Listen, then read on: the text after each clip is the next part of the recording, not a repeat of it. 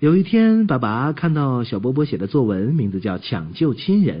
看完以后，对小波波说：“你怎么搞的？整篇作文怎么连一个标点符号都没有啊爸爸，抢救亲人那么急的事情，怎么能停顿嘞？？”爸爸对小波波说：“如果我有一个梨，我再给你两个。你现在有几个梨啦不知道，我们学校算算数都是用苹果算的。？”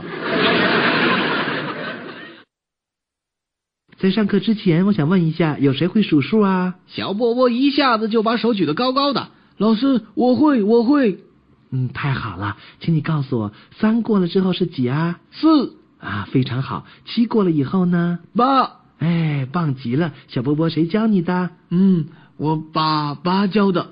小波波同学在家里一定下了不少的功夫，大家都应该向小波波同学学呃习。那我再问一个，十过了是几呢？勾。呃啊？